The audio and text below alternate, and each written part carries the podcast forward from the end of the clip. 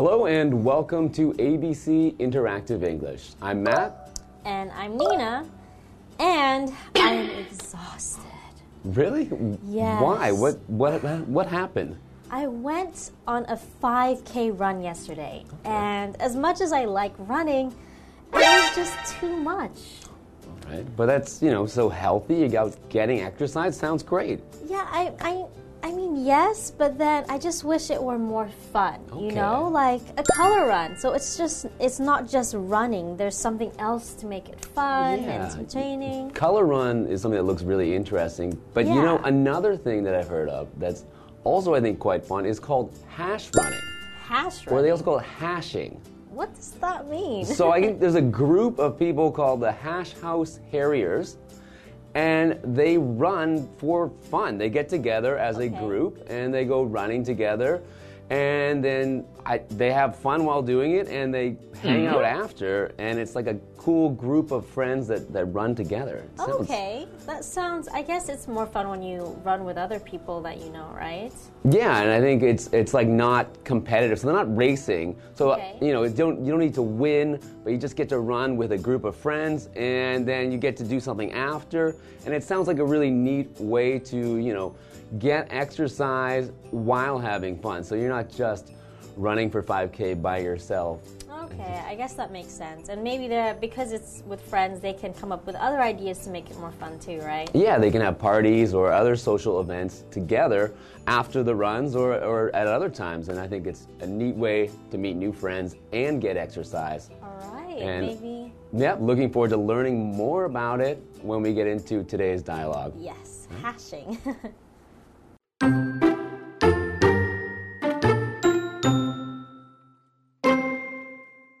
Albert and Donna are at a hash run. Why is everybody just standing around? Aren't we going to run? I forgot. You're new to hashing. We should go over a few basic things. Okay. Hashing is a mix of running, finding your way, meeting people, and partying.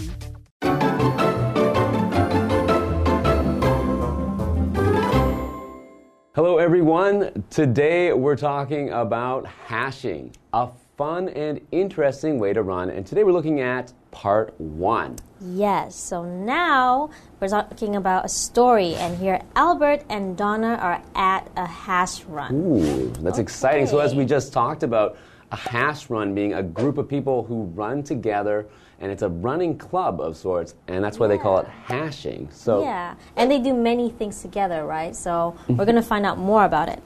I can be Donna, and you can be Albert. and I will be Albert. Yes. So Albert says, Why is everybody just standing around? Aren't we going to run? Okay. So in this case, I'm guessing Donna invited Albert to this running thing, right? Yeah, it sounds like Albert doesn't really know what's going on. So Yeah. he's he's standing around, everyone's sort of I guess waiting for the run to begin. Yeah, or maybe they're just like chatting or socializing, mm-hmm. and he's just standing there. He thought, you know, mm-hmm. oh, what's going on? Yeah. And Donna says, I forgot. You're new to hashing.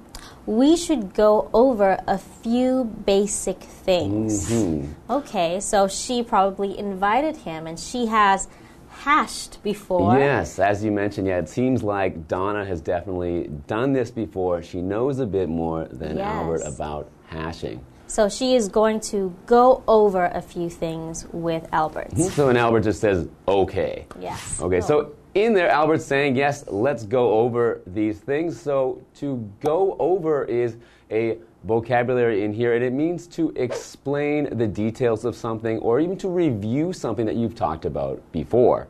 So in this case, when Donna says she's going to go over a few basic things, she means she needs to explain about what is the hash run, what are they going to do, what are the, the rules, and, and what can he expect to do this day during this hash run. Yes, and so she's going to explain some basic things. So the word basic is an adjective. It means simple and not complicated.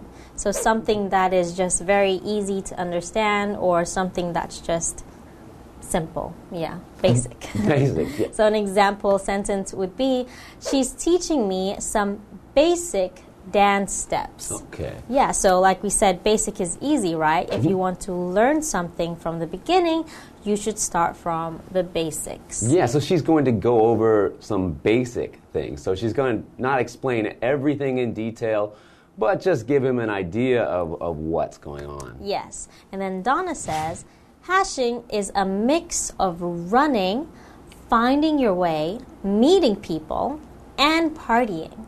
Wow, so that sounds like a lot of things involved in the hashing Yeah. activity. So it's not just running. Yeah. So as you mentioned earlier, just running is a little bit Boring. a little bit boring. Yeah. So if you have some other activities in here, like you know, finding your way, which means you mm-hmm. know, figuring out which way to go, mm-hmm. finding your way, meeting people. So who doesn't want to meet more friends and people? And of course, once you've met some new people, the next activity, partying, is something that sounds like a great time. Yeah, that actually sounds like so much fun. You know, it's just it's not just running, but you get to do so many other things. It's also kind of like a a social event, right? You're meeting new people, you're having fun, you're also exercising. Yeah. Sounds like you're winning. Right. So let's see if uh, I hope uh, Albert and Donna maybe can can meet some new people and maybe they'll be partying by the end of this. yeah, so let's find out after the break.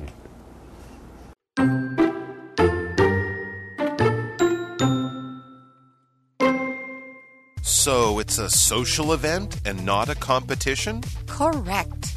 Right now, we're giving the rabbit time to set the path for us to follow. An animal sets the path? No, the rabbit is the front runner, and he or she marks the path with flour, paper, or other things.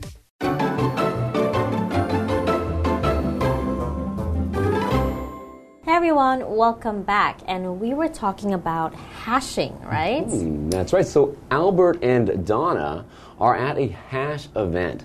And it seems like Albert has never been before, so maybe Donna invited him to join.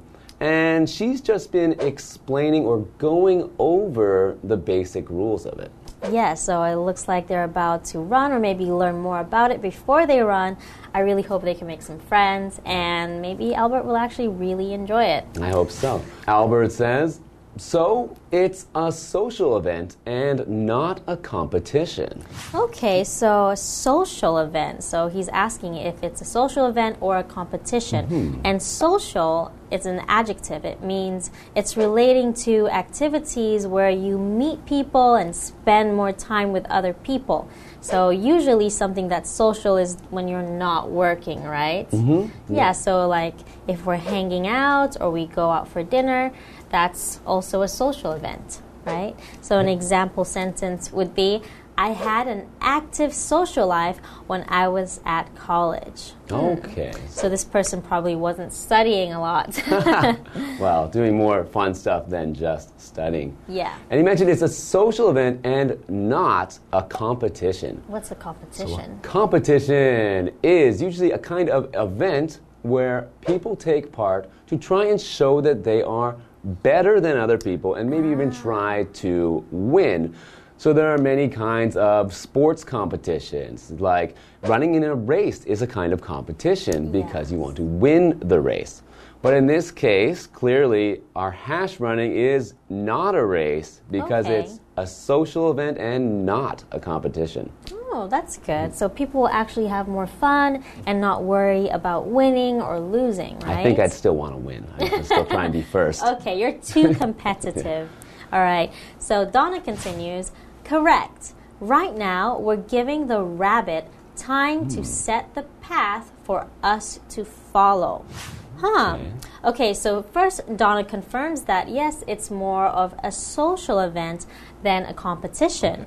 But now we're giving the rabbit time. Hmm. So, who is the rabbit? What is a rabbit? Like, Are they talking about Maybe it's it's a rabbit. An actual the animal rabbit? with you know that that so it's a little Yeah. rabbit running ahead of them possibly. Maybe they just put a rabbit there and say go, and then they follow the rabbit. that'd that'd be an interesting way to run. But no, I think in this case, so rabbit is an animal. Okay. And it is a small animal with long ears and a and a puffy tail. Oh, I love rabbits.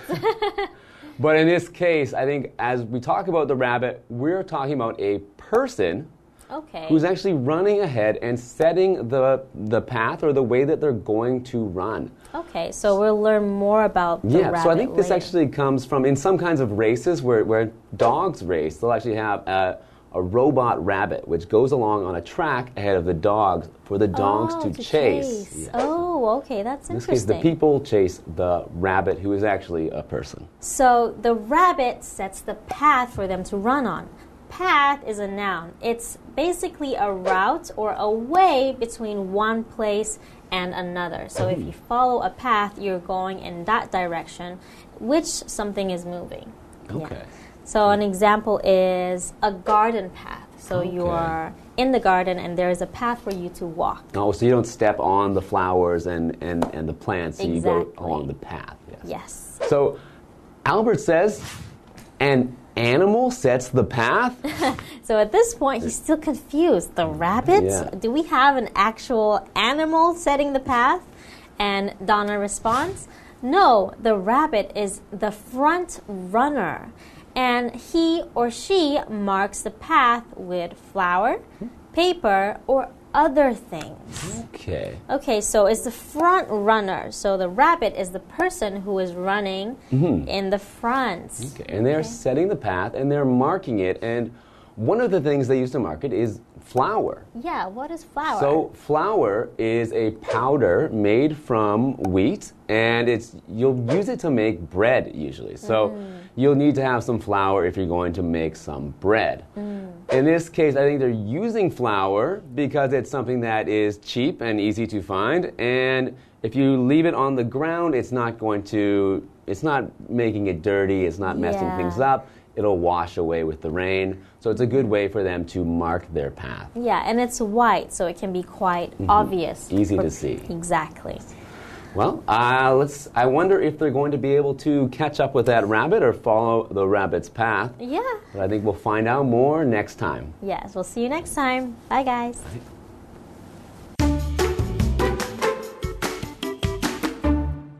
Albert and Donna are at a hash run.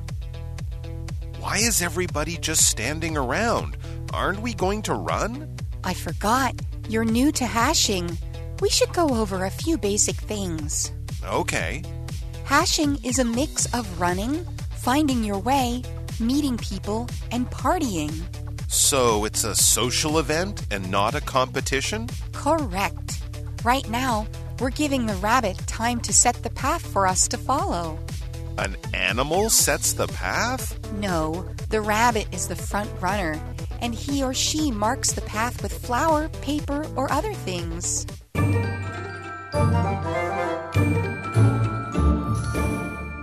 Hi, I'm Tina。我们来看这一课的重点单字。第一个，social，social，形容词，社交的、交际的。Anna had an active social life when she was at college。 念大学时，Anna 的社交生活很丰富。下一个单字，rabbit，rabbit，名词，兔子。Paul has many pets, two cats and three rabbits.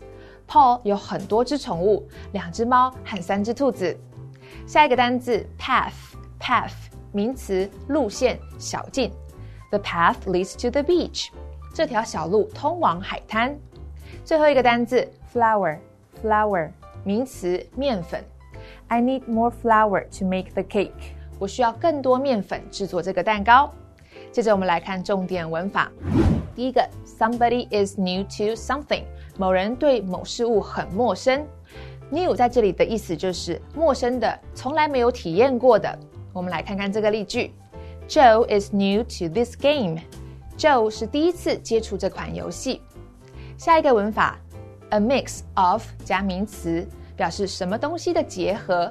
Mix 是名词，混合、结合的意思。我们来看看这个例句：The building is a mix of European and Asian styles。这栋大楼结合了欧洲和亚洲的风格。以上就是这一课的重点单词跟文法，我们下一课再见喽，拜拜。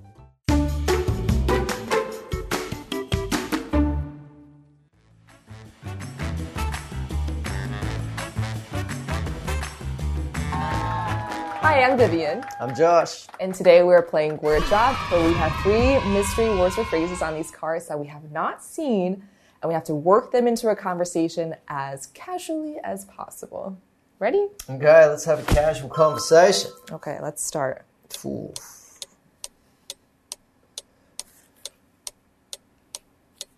So, one of my favorite hobbies Yeah. um, is cooking and baking. Right. To me, it is very relaxing, and I love the reward of being able to eat whatever I create at the end of it. So, I did all this hard work of the gathering the ingredients and um, cooking and baking, and um, I get to you know reward myself. Um, and one of my favorite ingredients to purchase is flour.